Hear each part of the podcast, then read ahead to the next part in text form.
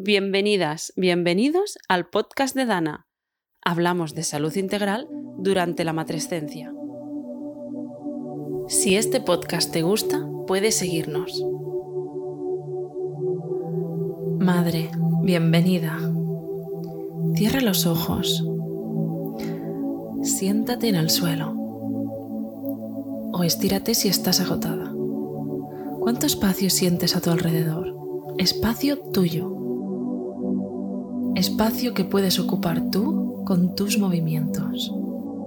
Los movimientos de tu cuerpo, los que te salen de las entrañas del corazón. Olvídate por un momento de esos movimientos asociados a tareas, a obligaciones, a debo y tengo que. Siente como el aire se renueva a tu alrededor. Estás creando tu nuevo espacio para nuevos movimientos, libertad de movimientos y sensaciones. Cada vez que sientas que se reduce este espacio personal, revísalo. Sé consciente de qué frena la espontaneidad de tus movimientos. Y respira. Igual no podemos con todo ahora mismo, pero igual sí podemos con el primer paso. Quédate para escuchar a Elizabeth, psicóloga, teórica de la violencia machista. Hoy te invitamos a revisar tus espacios de libertad. Elizabeth, bienvenida al podcast de Dana. Muchas gracias Laura, es un placer estar aquí con vosotras hoy y espero que este podcast pueda ayudar a, muchas mujeres que, se encuentran en una situación de este tipo. Y bueno, avisar que no es un tema fácil de, escuchar ni, ni, ligero, así que bueno, pero toda esta información puede, puede servir a, a mucha gente. Sí, como tú dices, es un tema que no es ligero, pero que es muy importante ¿no? que, tengamos espacios para poderlo hablar y que es muy necesario, tanto si estás en esta situación como si no, eh, tener las claves es importante. A mí lo que me gustaría saber desde Dana, que, que tratamos todo este periodo de la matrescencia, que va desde que somos, estamos buscando ser madres hasta que ya tenemos peques de dos, tres años, ¿Es un periodo más vulnerable? Bueno, un dato que es bastante escalofriante es que la primera causa de muerte en, mujeres embarazadas es el homicidio y la segunda es el suicidio, ¿no? Así que os podéis imaginar un poco lo difícil y lo complicado que es a veces gestionar las emociones eh, y además gestionarlas cuando se vive en un, clima de, violencia ¿no? constante. Primero de todo, durante el embarazo, una mujer, eh, bueno, mental y, y físicamente, hay muchos cambios, ¿no? Puede ser que esté más vulnerable, que esté más cansada, que tenga menos eh, disponibilidad mental para pensar ¿no? en, tantas cosas a la vez, que bueno, las prioridades se reorganizan, ¿no? hormonalmente también es como una montaña rusa ¿no? de, subidas y bajadas. Entonces, eh, sí, es una etapa que es un poco más difícil gestionar la vida en general, ¿no? Y por eso es muy importante poder tener un compañero de, vida o una compañera de vida que, te dé soporte en, toda la, etapa ¿no? y el proceso del embarazo y también del posparto, y no solamente cuidándote a ti, pero también a los peques que, vendrán después. ¿no?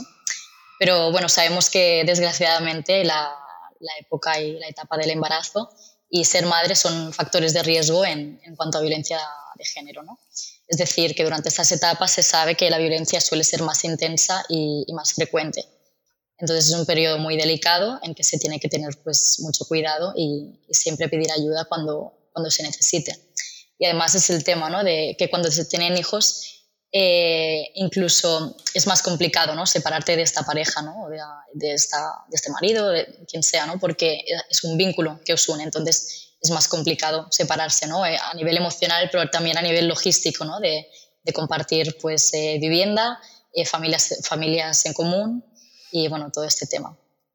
Y bueno, también es verdad que durante la, maternidad hay muchos estereotipos, ¿no? tiene que estar siempre pendiente, tiene que estar siempre disponible, tiene que ser activa, ¿no? Y tiene que estar ahí para los hijos. Eh, el rol maternal es como, bueno, eh, el instinto maternal es natural, si no lo tienes aún, pues ya te vendrá tranquila, ¿no? Y al final es como que todas estas cosas que, se dicen, ¿no? Y que se conocen, eh, al final son como presiones ¿no? impuestas, son como cánones de lo que significa ser madre que muchas veces pues, son irreales y son inalcanzables, ¿no? Una madre no tiene que poder con todo y seguramente no podrá con todo, ¿no? Necesita mucha gente de su entorno que la ayude, ¿no? No solamente su pareja, pero también amigas, eh, su madre, su padre, ¿no? Que la función de pues, abuelos también es muy importante, o sus tíos, etcétera. Entonces, eh, bueno, con esta presión, si una madre ve que no puede o que no llega y que además está sufriendo violencia, puede que sienta eh, muchos sentimientos como de culpa, ¿no? de vergüenza y que no se lo cuente a nadie, ¿no? de nadie puede saber que estoy viviendo esta situación. Y bueno, este tema entra todo dentro del, del, estereotipo de, entre comillas, del ser buena madre, ¿no? que, es bastante realista, pero a pesar de esto está muy extendido. Si no hay hijos, es importante pedir ayuda, igualmente si se está viviendo con violencia, pero si hay hijos es el doble importante, porque claro, los hijos, si son menores, eh, bueno, son muy vulnerables, ¿no? Y hay esta doble violencia hacia ti, pero también hacia, hacia tus peques. Entonces, es un poco el, doble de trabajo, ¿no? El tener que cuidarte a ti y protegerte, pero también a tus menores, ya que no puedes contar con la otra parte de, de, de la familia, un poco de tu pareja, del, bueno, del progenitor, para que haga esa parte cuidadora. Aquí también entra un poco el tema de, bueno, ¿no? de que un, un padre que igual ejerza violencia, pues está muy extendido el mito de que un maltratador puede ser un buen padre, ¿no? Como si estas dos cosas igual no entraran dentro de, de la misma ecuación. No sé por qué motivo, ¿no? Pero porque hay muchas veces se piensa de que, bueno, de que los hijos no, no se dan cuenta, de que no, no, se enteran, ¿no? De que las paredes son de hormigón y de acero y que ahí no pasa nada y que los hijos pues están distraídos mm. eh, en su habitación, lo que sea, y no escuchan, no ven.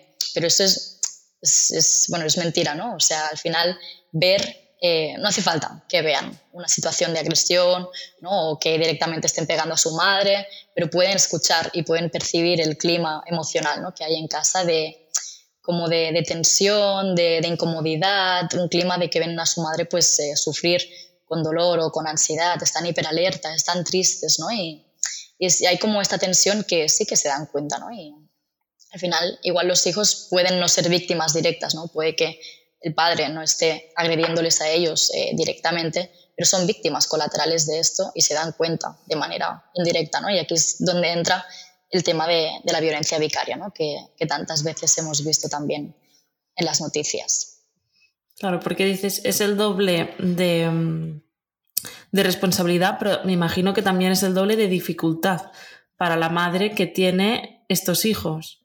Claro, además es muy doloroso, ¿no? Ver a, digamos, a, a, estos hijos en común que tienes con tu pareja, a la que posiblemente querías y hoy en día quieres, y es muy doloroso vivir con, convivir con, con esto, ¿no? De no saber cómo ayudar, no saber cómo proteger, sentirte encallada o bloqueada, ¿no? En qué hago.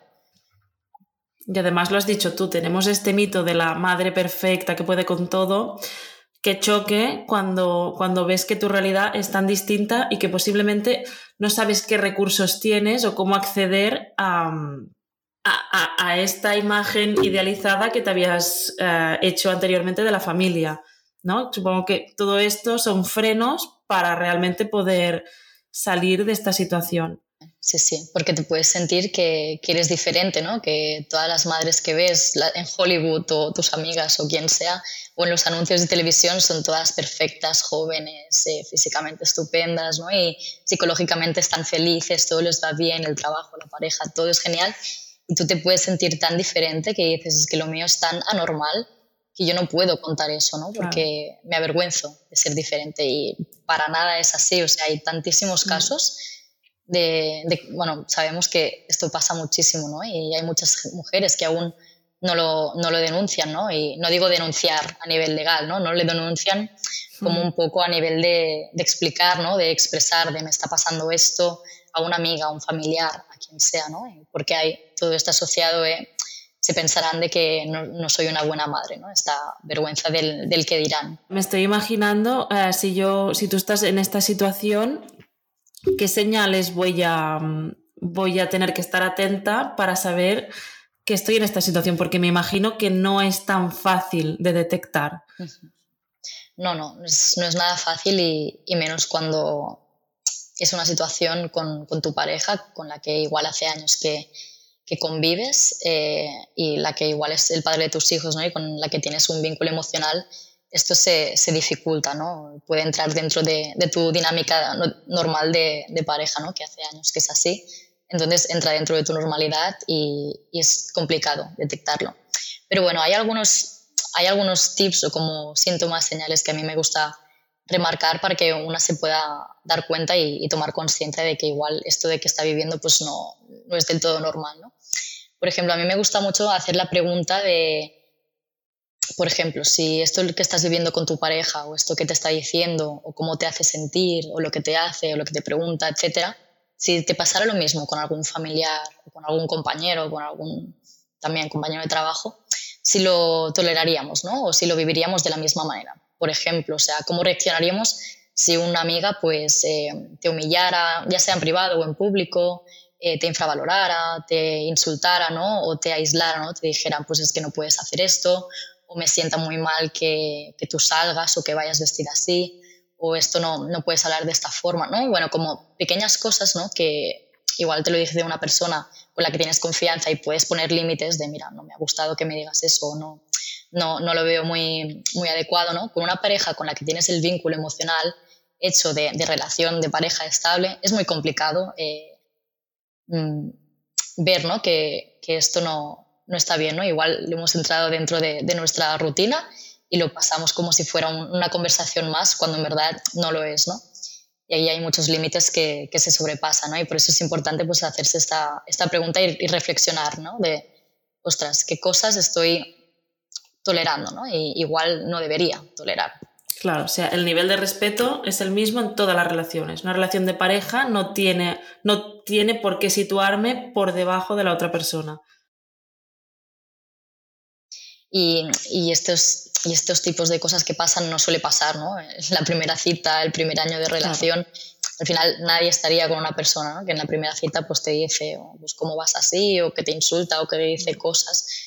Y bueno, también un tip que me gusta comentar es que normalmente en las parejas eh, se da como el ciclo de la violencia, ¿no? Que, bueno, cuando es explicado, muchas mujeres pueden como decir, ostras, pues yo me siento identificada y esto me está pasando es un ciclo que, bueno, que tiene tres fases, ¿no? Y, y bueno, y este ciclo no tiene por qué darse en todas las situaciones, ¿eh? pero sí que eh, a veces se da y, bueno, es importante reconocerlo. Y bueno, es un ciclo que se va repitiendo, ¿no? Y cada vez las fases son como más cortitas en el tiempo y va aumentando un poco la, la intensidad y la frecuencia de, de estos menosprecios, etc.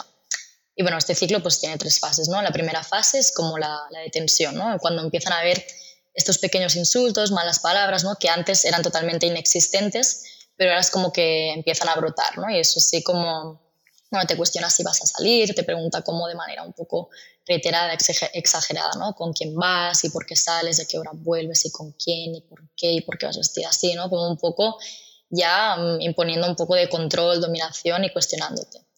Luego, eh, bueno, todo esto va escalando y llega como a su fase máxima, que sería la fase de explosión, ¿no? que es cuando ya pues, hay una discusión muy, muy fuerte, incluso eh, violenta, mm, verbalmente o físicamente, ¿no? Puede llegar a haber pues, un, bofetón, un empujón, que rompa objetos, ¿no? El típico portazo, ¿no? Que no es directamente hacia ti, pero da un poco de, miedo, ¿no? Y de respeto, porque es como, tiene, bueno, se ve, ¿no? Que esa persona pues tiene mucha fuerza y que igual te puede impactar en el sentido de igual esta fuerza algún día mm, la recibo yo, ¿no? O sea, hay violencia aunque no sea directamente hacia ti, hacia el entorno, hacia otras personas a lo mejor, ¿no? Una pelea. Exacto, hay una explosión, digamos, de, de esta violencia, ¿no?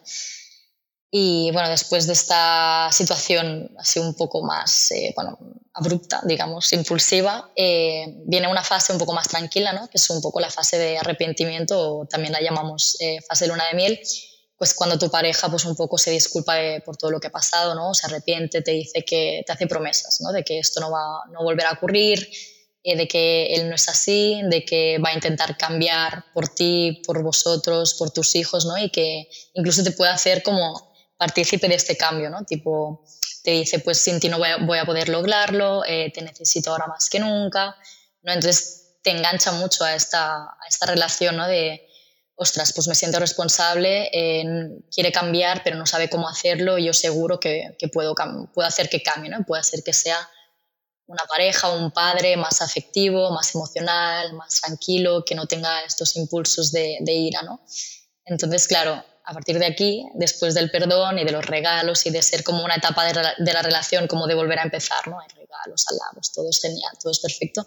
Luego vuelve a empezar otra vez el tema de la tensión, ¿no? Pequeños insultos, pequeñas cosas, tal, y vuelve a empezar y es un ciclo que se va dando pues secuencialmente hasta que una de las dos partes de la relación pues hace un clic, ¿no? Se da cuenta de esto y decide un poco poner fin a, esta relación de violencia. ¿Siempre hay este ciclo? ¿O hay situaciones de violencia que no implican estos cambios o que no implican años de relación que se den de otra, de otra forma? No, no tiene por qué. O sea, la violencia a veces puede ser puntual, pero es bastante normal que sea recurrente. ¿no? Desde fuera puede parecer de que por qué no se separa, ¿no? En plan, de yo pues lo hubiera dejado el primer día o yo no lo soportaría, pero desde dentro es tan diferente. ¿Hay un momento más fácil de, de romper esta violencia de, dentro de este ciclo? Hay un momento, porque hablas de que en la luna de miel es más complicado, ¿no? Porque parece que todo vuelve a la calma. ¿Hay alguno de esto, de esta parte del ciclo en que sea más fácil o más probable que, que diga mm, hasta aquí? La fase de explosiones podría ser un, un buen momento para, para, darse cuenta, ¿no? Porque es, normalmente se sobrepasan las líneas rojas, ¿no? Si tú como persona dirías, Buah, es que yo nunca eh, toleraría que mi pareja me insultara o que mi pareja me pegara físicamente o que mi pareja me coercionara emocionalmente pues para tener relaciones sexuales, eh, cada vez que pasa el ciclo se van pasando estas líneas rojas. ¿no? Y si hay un momento de, de clic emocional, ¿no? de que hay esta situación de violencia o, por ejemplo, un momento muy clave es cuando esta agresión pasa a ser directamente a los hijos. Ahí es un punto pues, bastante clave ¿no? que, que ya te das cuenta de que eso no, no, no se debería permitir y entonces igual hay, hay un clic para, para, salirse de, de esta situación. Pues creo que puede parecer chocante, ¿no? Si estás viviendo una situación de este tipo, que haya como toda una teoría que te explique pues que, que está estudiado, ¿no? Que, que hay un ciclo que, que, se repite, que hay unos patrones, pero es así. Es decir, la, y ahora, ahora, ahora veremos cuáles son, pero las personas que trabajan ayudando a las mujeres eh, se han encontrado con estos patrones, ¿no? Y al final son señales para que ayudan, no es para estigmatizar ni para decir um, esto es así, si ya lo ves venir, no, es, es al contrario, son deducciones que se hacen a posteriori, porque no hay otra, porque si te sientes identificada con esto, ¿qué, qué puedes hacer? Bueno, aquí sobre todo remarcar la, la importancia ¿no? de, de pedir ayuda y de que es totalmente normal y válido y además deseable pedir ayuda cuando hay una situación de violencia que, que te pueda sobrepasar, ¿no? No tienes que poder con todo eh, tú sola, ¿no? Entonces, bueno, hay, hay varias opciones que, que, puedes hacer, ¿no? O sea, primero de todo es, es, importante saber que pedir ayuda no significa denunciar la situación legalmente. Es más, nadie te puede obligar a denunciar. O sea, si tú acudes a servicios, a servicios sociales, a una abogada, nadie te puede obligar a, a denunciarlo legalmente. O sea, es una de decisión tuya que tu decisión prevalece por encima de cualquier otra. O sea, al final eres una mujer adulta, capaz de tomar tus propias decisiones y nadie lo puede hacer por ti. Y, y bueno, lo que sí que es verdad que aunque no quieras denunciar, una denuncia es, eh, es una puerta que te abre a, a, bueno, a muchísimos recursos ¿no? que, están ahí para ti. Por ejemplo, si, si necesitas una orden de alejamiento, pues no lo vas a poder hacer si no denuncias, ¿no? Si necesitas esta protección más, más eh, intensa, digamos, vas a necesitar denunciar. Y también es verdad que una tercera persona eh, puede denunciar por ti de manera anónima, por ejemplo, pues un vecino que haya estado escuchando, que haya visto alguna pelea física, mm, que se haya encontrado, bueno, cosas por el estilo, puede denunciar por ti, una amiga, un familiar, etc. Y también es verdad que si vas al médico por tema de lesiones, eh, este y porque vas a que te hagan tus curas, etc. Eh, un médico si ve indicios o sospechas de violencia está obligado a, denunciarlo por, por ley.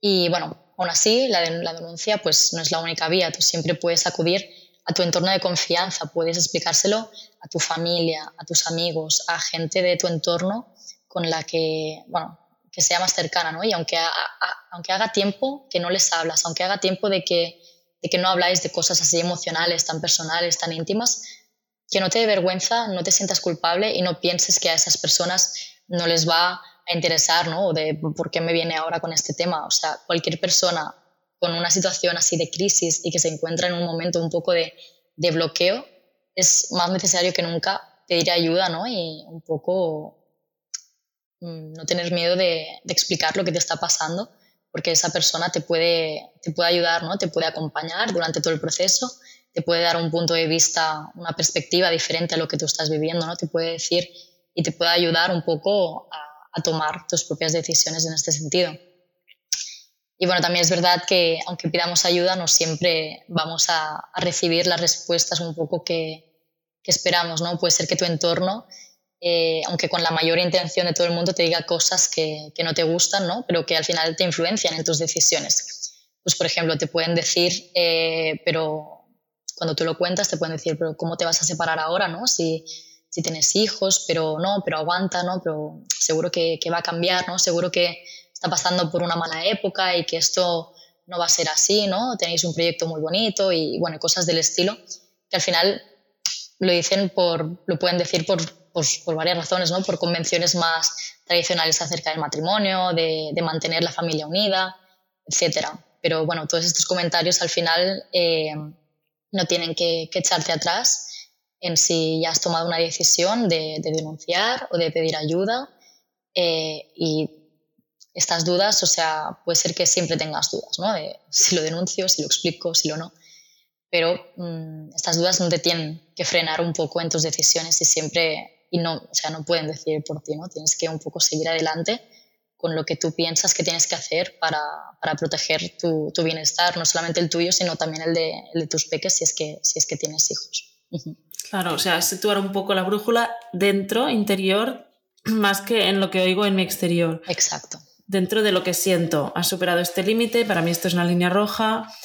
Um, okay. Si no tengo el apoyo aquí, pues hay varias opciones. Si no lo, si no lo encuentro en mis personas más cercanas, ¿dónde, dónde puedo ir más? Si, si en tu entorno cercano pues no saben cómo ayudarte ¿no? o te dicen cosas que no acaban de cuadrar contigo, siempre puedes acudir a los servicios oficiales. ¿no? Pues, puedes ir a servicios sociales, a la policía directamente, a un médico si tienes algún tipo de lesión y necesitas un parte o un informe médico. Y, y bueno, y también, aparte de esto, si al final no denuncias o si denuncias independientemente, es bastante importante que si estás en una situación de riesgo en tu propio domicilio y que este riesgo pues, es bastante intenso y hay una violencia que bastante mm, con riesgo de lesiones. Cuando dices intensas, pues hay golpes, hay... Exacto. Es bastante importante tener lo que llamamos eh, un plan de huida. ¿no? Un plan de huida significaría pues, tener una mochila de emergencia ¿no? que puedes llenar pues, de documentos que tengas tuyos, su pasaporte, no sé qué, el documento de tus hijos, eh, papeles que tengáis en común, documentos que tengas en común con tu marido, con tu pareja, etcétera, eh, dinero en efectivo, ropa, etcétera, para cuando haya un momento de riesgo de violencia o de explosión en casa, tú puedas coger esa mochila e irte los días que, que sean necesarios. ¿no? Y puede, parecer como una exageración, ¿no? de que, que, tengo que huir de mi propia casa.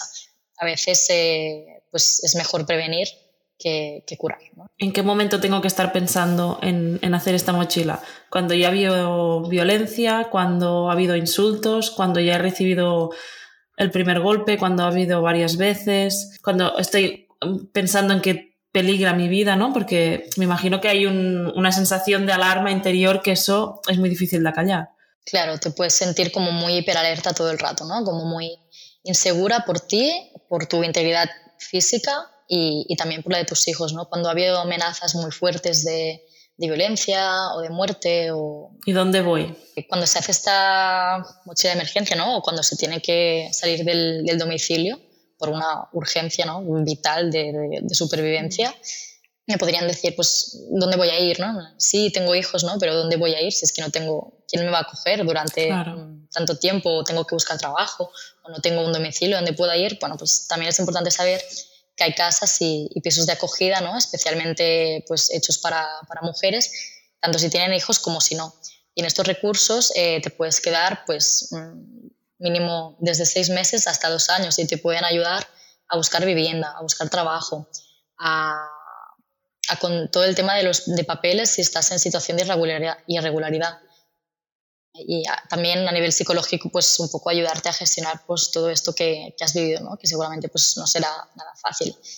Y bueno, estas, estos pisos de acogida son anónimos y son ilocalizables, entonces es muy importante que si sigues en contacto con tu expareja, pareja, marido, quien sea, que está que te está como un poco acosando a nivel telefónico, que no le digas eh, dónde estás, ni con quién estás, ni dónde te encuentras, porque estos sitios son anónimos y son ilocalizables y hay muchas mujeres en situación de riesgo que también están viviendo allí. Vale, o sea, hay sitio, sea cual sea tu situación, tanto si tienes hijos como si estás sin papeles y están en todas las comunidades autónomas en España. Sí, mira, esto depende. Es muy importante que, veas a nivel de, recursos públicos que hay en tu comunidad autónoma y que ofrece también tu, ayuntamiento en, materia de, servicios para, las mujeres, ¿no? en materia de igualdad. Entonces, lo primero que puedes hacer para saber estos eh, recursos es llamar pues, al, 016, que es el número, digamos, estatal que, te ayuda en temas de, de, violencia de género, ¿no? y ahí te pueden un poco asesorar dependiendo de lo que, de lo que estés buscando.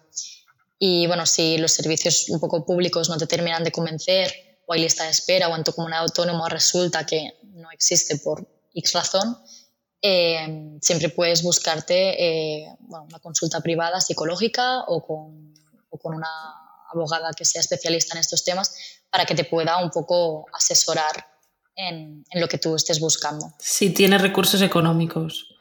Exacto. Claro, todos los servicios públicos digamos que son gratuitos, pero también son limitados. Entonces es posible que haya lista de espera, que los horarios en que tú justamente quieres ir pues no haya hora. O sea, puede ser que en estas casas estén llenas, por ejemplo. Puede ser, sí. Bueno, o sea, es muy importante em, tejer esta red a tu alrededor. Exacto. Que esto lo hemos hablado en otros episodios, o sea, es algo que es útil en cualquier situación durante la maternidad, pero más aún si hay esta violencia de género. Pasa con esto y también pasa con la culpabilidad, ¿no? Sea cual sea la situación de la mujer, tendimos a, bueno, tiende a sentirse culpable, tendimos a sentirnos culpables, sea cual sea nuestra situación, es igual. Tenemos muy arraigado este sentimiento de culpabilidad, de responsabilidad también.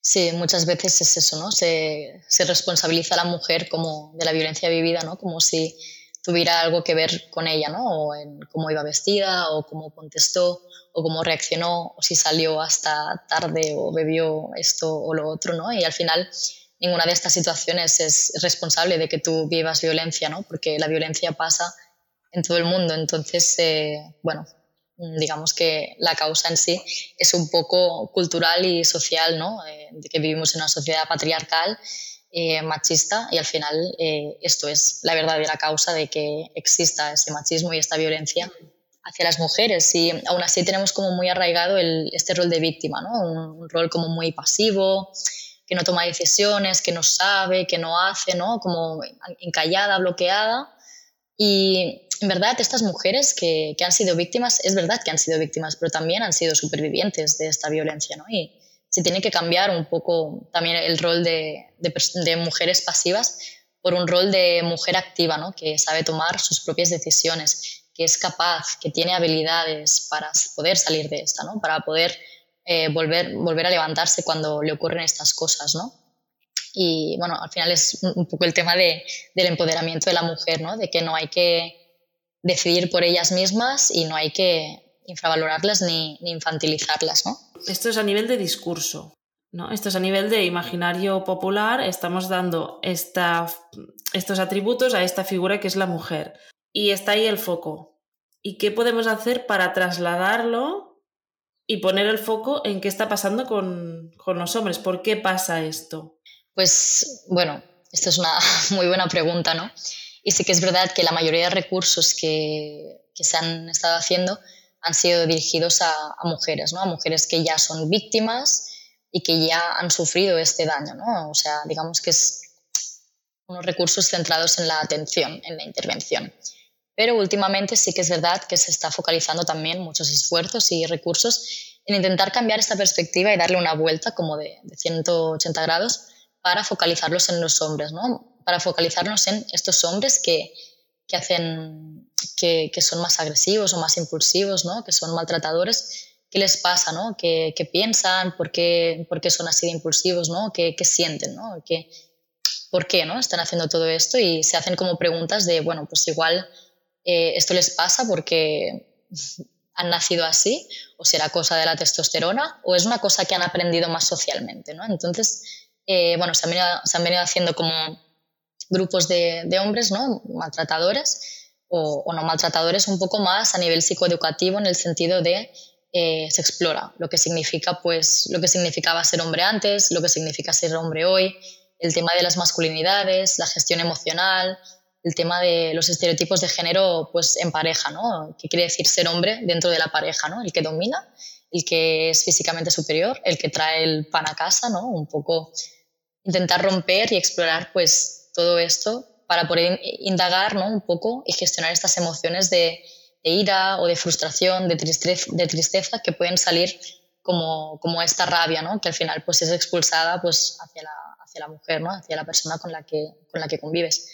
Y yo, bueno, soy bastante defensora de, este modelo, ¿no? Porque creo que es mucho más útil, digamos, eh, centrarse en la prevención que en la actuación cuando el daño ya está hecho, ¿no? O sea, se pueden prevenir tanto dolor y tanto sufrimiento a tantas mujeres y a tantos familiares, mm, hijos, víctimas colaterales de todo esto que, que, bueno, que me parece pues muy importante cambiar el foco. Claro, tiene que ir en paralelo, ¿no? Los dos.